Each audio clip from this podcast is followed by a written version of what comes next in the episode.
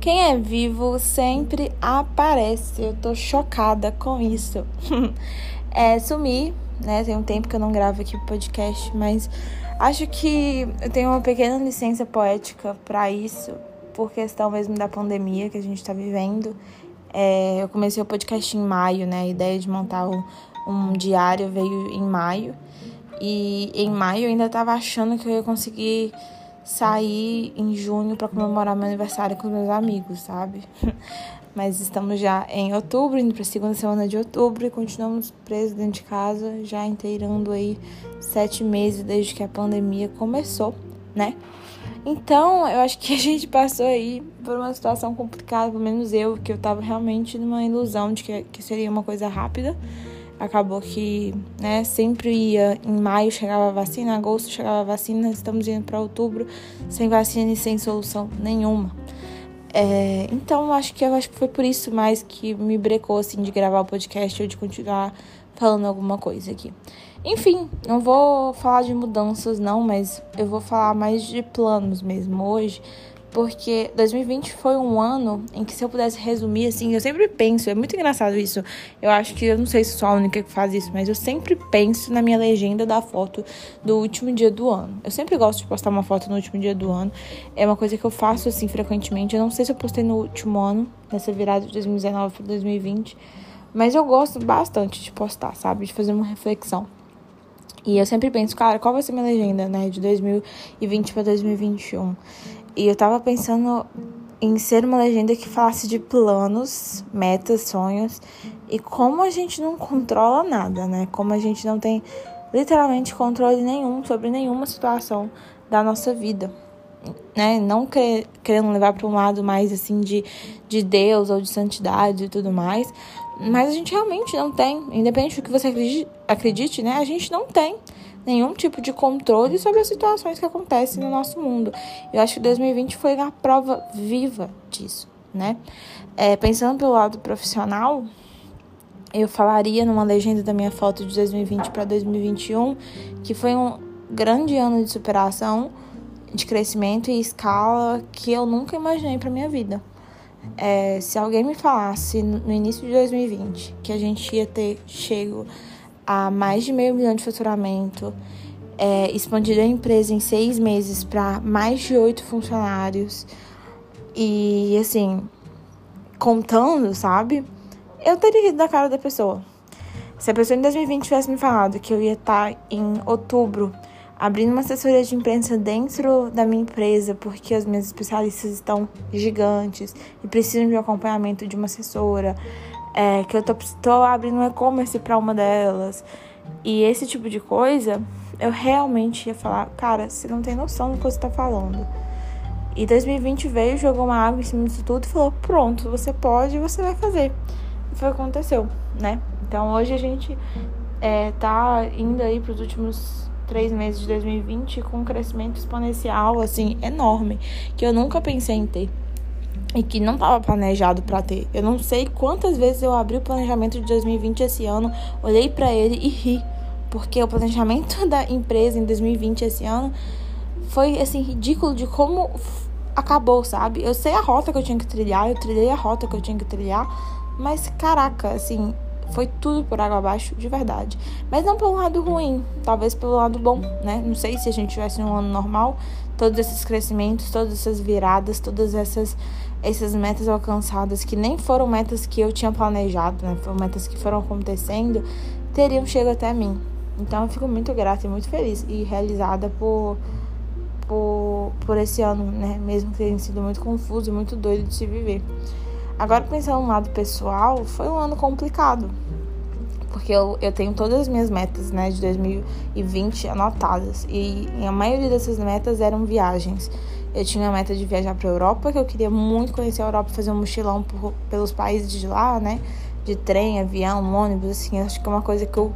É muito uma meta de vida eu queria ir para a Austrália. Acho que a Austrália é um dos meus maiores sonhos atualmente, assim, metas de que quando a fronteira abrir é um dos primeiros lugares que eu vou, sem sombra de dúvidas, vai ser a Austrália, porque nossa, a Austrália é uma coisa que eu que eu coloquei na meta de 2020 que eu tinha certeza que eu ia fazer e não consegui, obviamente.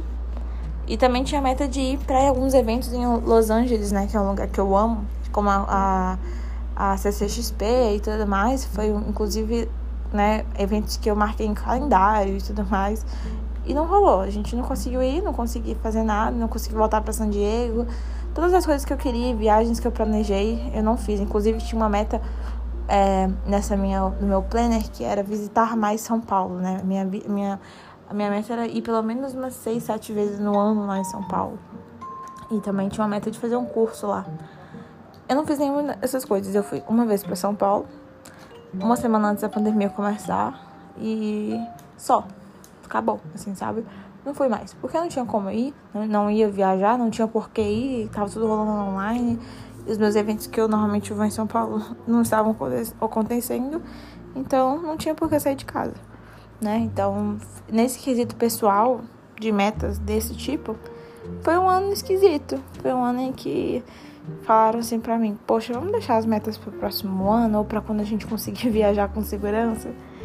E é o que a gente tá fazendo, no caso, né? Esperando a boa vontade aí de alguma coisa acontecer.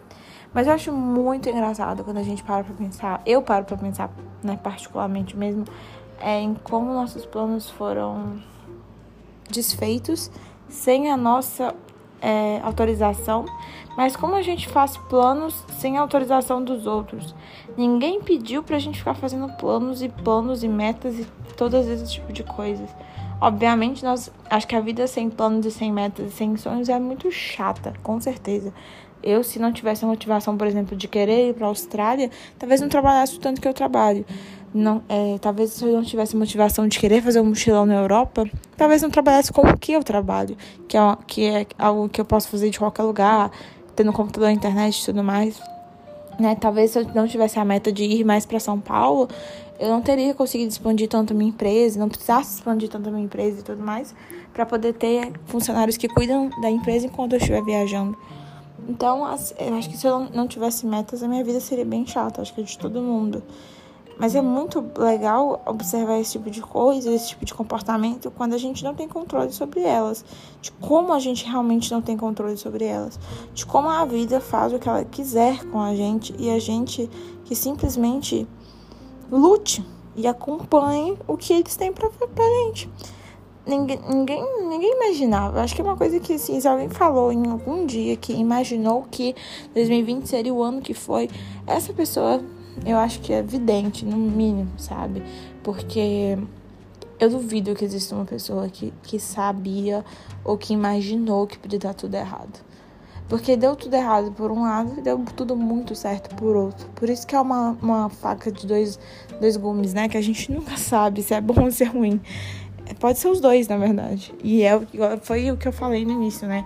Que é uma meta, por exemplo, as minhas metas profissionais foram atingidas muito mais rápido do que eu imaginei por conta de uma pandemia, que muita gente estava passando por necessidade financeira, dificuldade de várias coisas, problemas psicológicos, muita gente perdeu, né, alguém da família por conta da doença, por conta do vírus, e ao mesmo tempo tinha empresas batendo metas de faturamento, crescendo, expandindo, contratando. Então, é uma faca de dois gumes bem, bem complicada, né? Mas eu acho que era isso, assim, a reflexão que eu tava tendo hoje foi que eu tô em, a gente tá em outubro e eu normalmente em novembro, assim, perto da Black Friday, começo a planejar, né? Tipo, eu, normalmente na Black Friday eu compro um planner para pro próximo ano e começo a planejar o meu ano de 2021. E eu tô com medo de planejar meu ano de 2021. Eu tô com medo de olhar para 2021 e falar, e aí, o que que vai ser? Que que você vai reservar pra gente, né? Tipo, o que que nós vamos viver em 2021. É muito engraçado, porque pensar em outro mercado, por exemplo, a Marvel, se eu não me engano, é, é, eu não sei quanto tempo, né, tem que eles lançam filmes, mas esse foi o primeiro ano que a Marvel não lança um filme. 2000, todos os filmes estavam marcados para 2021 foram estão agora para 2000, não, Todos os filmes que foram marcados para 2020 foram passados para 2021, obviamente porque a Marvel faz sempre uma big estreia e tudo mais, e isso não ia rolar. Então, depois de anos consecutivos lançando milhares de filmes, né? esse foi o primeiro ano em que a Marvel não lança um filme de, de algum super-herói e de alguma franquia, né? E isso é muito louco de se pensar. Esse foi o ano em que a gente é, cancelou um dos maiores festivais do Brasil, Lollapalooza. E ano que vem nós vamos ter Lollapalooza e Rock in Rio, um atrás do outro no Brasil. A gente cancelou, a gente não, né? Cancelaram as Olimpíadas. Um evento que acontece há não sei quantos anos, de quatro em quatro anos, sem falta, foi cancelado por conta de uma pandemia. E eu acho que isso é uma das maiores provas que a gente não controla nada. Nada. Nada. Bienal do Livro de São Paulo, uma coisa que eu estava também planejada para ir. Era uma coisa, é um evento que eu adoro e que eu sou super fã. E que eu falei que esse ano eu ia, porque é em São Paulo, eu adoro ir pra Bienal de São Paulo. E não, não rolou. Não rolou. É uma Bienal, acontece a cada dois anos em São Paulo. E não rolou. Olimpíadas não rolou. Acho que no dia que cancelou as Olimpíadas, acho que foi o dia que caiu a maior ficha assim pra mim, do tipo, meu Deus, a gente não controla nada mesmo. As pessoas treinando, né? A sede é definida, a cidade já se preparando para receber a quantidade de gente, ingressos comprados tudo, a movimentação toda feita, sabe? Jornalistas indo, se preparando, matérias sendo preparadas, pautas sendo feitas, tudo pronto. E aí vem um, uma pandemia e destrói tudo, né? E adia, adia tudo, não destrói tudo, mas adia tudo. Olha pra gente e fala, queridos, vocês não mandam em nada. vocês não mandam em nada. E é muito legal isso. Eu acho que é um pensamento que a gente que leva horas assim de discussão, né? Horas de tipo, e aí, a pandemia é algo bom ou é algo ruim? E para mim é uma faca de dois gumes, com toda certeza. É ruim por muitos aspectos, com certeza. É, não, não desejaria nunca na minha vida viver uma pandemia como a gente está vivendo, viver um ano super turbulento como 2020 está sendo, em questões de saúde, em questões sociais, em questões financeiras para muitas pessoas, em questões de perdas para muitas pessoas, em questões de, de, de contato, né? Eu sou uma pessoa que precisa muito de contato e não poder ter contato com algumas pessoas me deixa muito mal. Mas, por outro lado, é um ano em que mostrou pra gente a importância da amizade, mostrou pra gente a importância do digital, né? Essa transição pro digital se tornou cada vez mais forte, mostrou pra gente alguns problemas sociais que a gente tinha que a gente deixava de lado por conta da correria do dia a dia e todos presos dentro de casa deixou mais claro pra gente ver. Então, assim, é uma faca de dois gumes que acaba se compensando, né? Uma mão lava a outra, literalmente. Acho que é isso. Acho que esse podcast foi, esse episódio foi de para falar sobre mudanças e planos, foi para falar sobre metas e como a gente não controla elas mas ao mesmo tempo o quanto elas são importantes para a gente sobreviver, né? Se eu estou hoje continuando trabalhando da forma que eu trabalho e tudo mais, é por conta das minhas metas que não foram destruídas, mas sim foram adiadas. E eu entendo isso. Obviamente fico triste, queria estar na Austrália agora, era para eu estar na Austrália agora.